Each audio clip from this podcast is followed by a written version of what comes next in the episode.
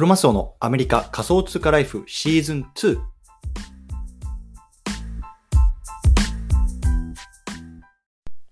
皆さんおはようございます。アメリカ西海岸在住のクロマスオです。今日は10月の10日月曜日ですね。皆さんいかがお過ごしでしょうか？今日も早速聞くだけアメリカ仮想通貨ライフ始めていきたいと思います。よろしくお願いいたします。さて、今日なんですけども、今日はね、SNS フォロワーを増やすたった一つのコツ、ね、こんなテーマで話していきたいなと思います。今日の対象のリスナーさんは、ま、SNS がね、ちょっと伸びないんだよなとか、これからちょっと伸ばしていきたいんだよなとか、ま、そんなね、方向けに話していきたいなと思います。でまあ、僕自身がね、ちょうどこう、えっと、先日かな、こう1200人のフォロワーを超えたツイートをしたので、ちょっとね、その経験をもとにね、まあ、これからあの僕自身も意識していきたいことなんかをね少し話していきたいなと思いますのでねぜひ興味がある方は聞いてみてくださいと。いうところでこの番組では国境にとらわれないをテーマに仮想通貨や NFT メタバースを中心に株式投資や不動産投資副業などについてもアメリカから語っていきますので興味がある方はぜひ登録をよろしくお願いいたしますと。いうところで今日のテーマなんですけども、改めてね、今日は SNS フロアを増やすたった一つのコツと、ちょっとね、今日舌が回ってないですね。すいません。カミカミで。はい、改めて言いますね。SNS フォロワーを増やすたった一つのコツというテーマなんですけども、まあ、答え先に言っちゃうとプライドを捨てましょうということなんですね。プライドを捨てましょう、うん。でもう少しね、端的に言うと、まあ、インフルエンサーさんの力を借りましょうということなんですよね。まあ、インフルエンサーさんだったりとか、周りのね、まあ、人たちの力を借りることによって伸びるよということなんですけれども、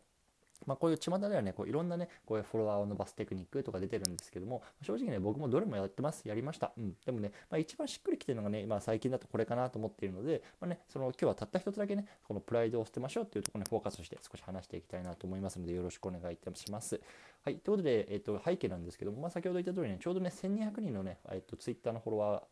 ーが、えっ、と、超えました。うん。で、まあ、前提で言っておくと、僕全然この SNS って得意じゃないので、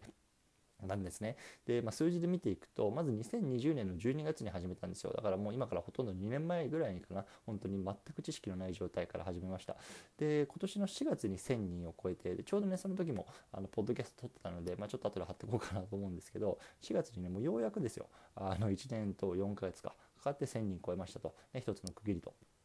で、またそこから半年経って1200人ってことなんで、もうね、正直めちゃめちゃ亀のようにノロノロなので、本当にね、ポンポンポンポンこう進む、進むというか、増やせる人もいればね、こう全然進めない人もいると、あの、増やせない人もいると思うんですけど、僕はどっちかというと後者のタイプです。なので今日はね、まあ、なんだろうな、もう全然フォロワーいないし、全然増えないよっていう方向けにね、少し話していきたいなと思いますね。うん。そう。で、まあ僕自身がね、こう最近何を考えているかとかか、まあ、本当ここ1ヶ月ぐらいでかなり伸びたんですけど何をね考えていたかっていうとこなんですけど、まあ、改めてね本当プライドを捨てるっていうとこなんですよね。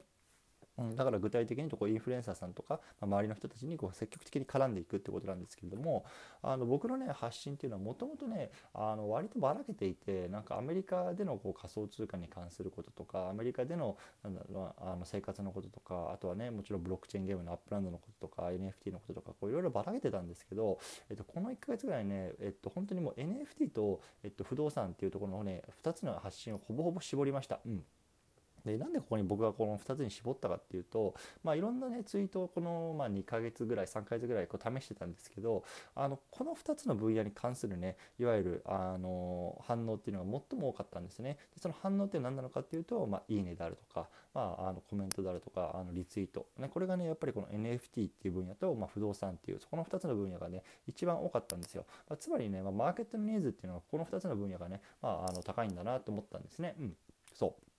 で正直 Upland やっぱりメインで発信したかったんですけど今はやっぱり全然この反応がない状況なんですよね。そうなのでまああの一旦封印しようかなと思ってますでそこに関してはまどういうようなストラテジーを取っていくかっていうのはまあちょっとね後で話していきたいなと思うんですけれども、まあ、とにかくねあのこの NFT とま不動産ここの2つのねあの発信に一回絞ろうと思ってます。うん思ってました。思ってやってます、うん、で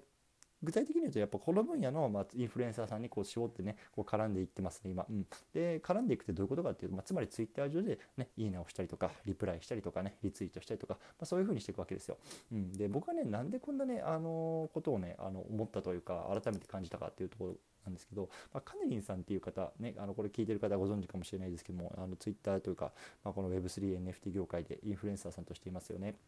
であの人の僕はツイートをもうずっと見てたんですよ。うん、で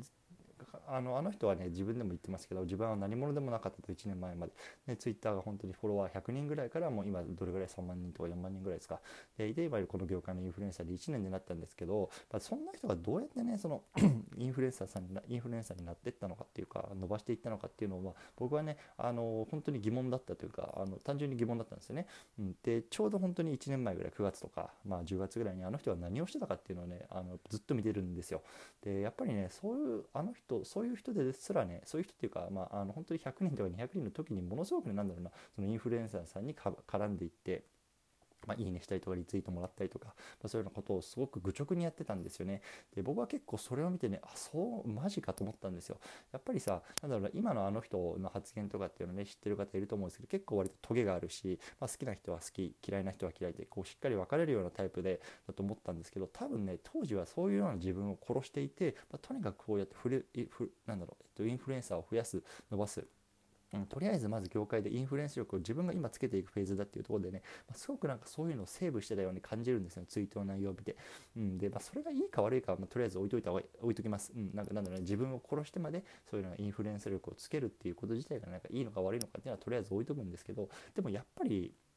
まあ、僕はなんかそこを見て、まあ、一つ学んだというか、まあ、今ですらねそうやって業界にインフルエンスがある人ですらね、まあ、初期の頃っていうのはそういうふうに愚直にやってたのかと思ったんですよ。やっぱり僕自身もさ自分自身でねやってることとかやってきたこととかっていう自負も今少しから少し少なからずあるので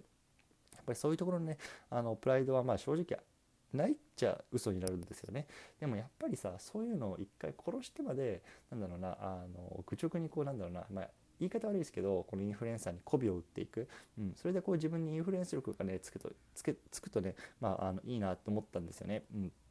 ね、じゃあ僕は何でそんなねあのインフルエンス力をつけたいのかとかフォロワーを増やしたいのかって最近すごく思い始めてる思ってるんですけどなんでねあのそう考えたかっていうところ最後話していきたいなと思うんですけどあの世の中だと今ね、なんだろう、こう Web3 の時代に行くにつれて、こう SNS の時代が終わるとか、コミュニティの時代だとかね、まあ、言われてると思うんですけど、まあ、や僕はまだやっぱりまだこの SNS の力っていうのは強いと思ってます。うん、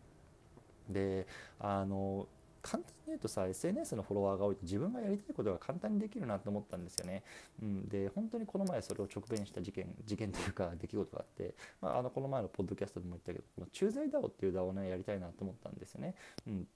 でその時にまあいろいろこうブログ書いてとかあのツイートで発散して発信してとか、えっと、やってたんですけどあんまり集まらなかったんですよ。うん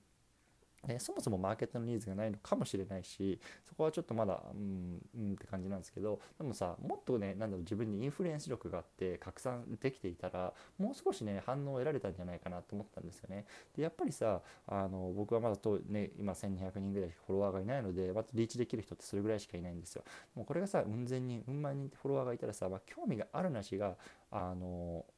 ある程度分かると思ったんですよねそのぐらいのパイにリーチすることができれば、うん、なのでやっぱりすごくフォロワーっていうのはやっぱりあその経験が大切だなと思ったので、うん、そういうふうに、あの考えてます。でこの考え方っていうのは実はね、まあ、また他の方から学んであのこの Upland のえっと、管理人であるこうジャグピーさんっていう方に実はねこの密かに学んだんですよね。であの僕はどういう出来事から学んだかっていうと今年のどれぐらいかな春先ぐらいあの STEPNっていうこの Move to Earn なんですよね。でが流行った時期にあの Upland のコミュニティ Discord のコミュニティにねジャグピーさんがねあの STEPN 部屋みたいな部屋を作ったんですよね。うん。でいわゆるそのね、あの Upland っていうあのゲームのコミュニティの中に STEPN っていう全く違うねあのコミュニティ部屋を作ったと。で、まあ、それに対して一部のメンバーからね、まあ、反発というかこれって良くないでしょと、ね、この番組は Upland のあのコミュニティなのにそこにねあの STEPN とかなんか違う層を入れるのは良くないと思うみたいな、まあ、一部出てたんですよね。そう。であのその時にねジャグピーさんの考えというかコメントっていうのは僕の中でまだすごく残っていてあのマーケットを見ろというようなあの端的に言うとそういうことだったんですよね。でなんでかっていうとやっぱり今その当時のねマーケットっていうのは完全に Move to Earn だったんですよ完全に STEPN になったんですよね。うんであのジャグピーさんの考え方はまずその人たちを囲おうと、ね、この今でかい波に乗ってそのマーケットをまず囲おうと。でそしてその囲った中からどんどんどんどんこの Upland にこう入れていった方が、まあ、 Upland 全体のパイが広がると。あのいうような回あの回答をされてたんですよ。で僕はあなるほど確かになと思ったんですよね。うん、で、まあ、僕自身やっぱりその Upland に関する発言って、まあ、あのもちろんね毎週土曜日もあの別枠でやってますし、まあ、そこはそこでやっていくんですけどあのやっぱり Upland にどんどんどんどんこう人を入れたいって思ったけどそれだけではねパイが小さすぎるんですよ。でそもそもねやっぱりブロックチェーンゲームとかあのっていうところにね、まあ、今お金を入れられる市況じゃなくなってきてるっていうところでそれだけどパイが小さすぎるんですよね。で一方でじゃあ NFT と不動産、ね、パイを見た時に今ものすごいですよね特に日本国内の NFT っていうのは今かなり熱くなってると思うんですね。それはやっぱりさイケハヤさんとかあの辺がやってるさ、まあ、忍者のプロジェクトとか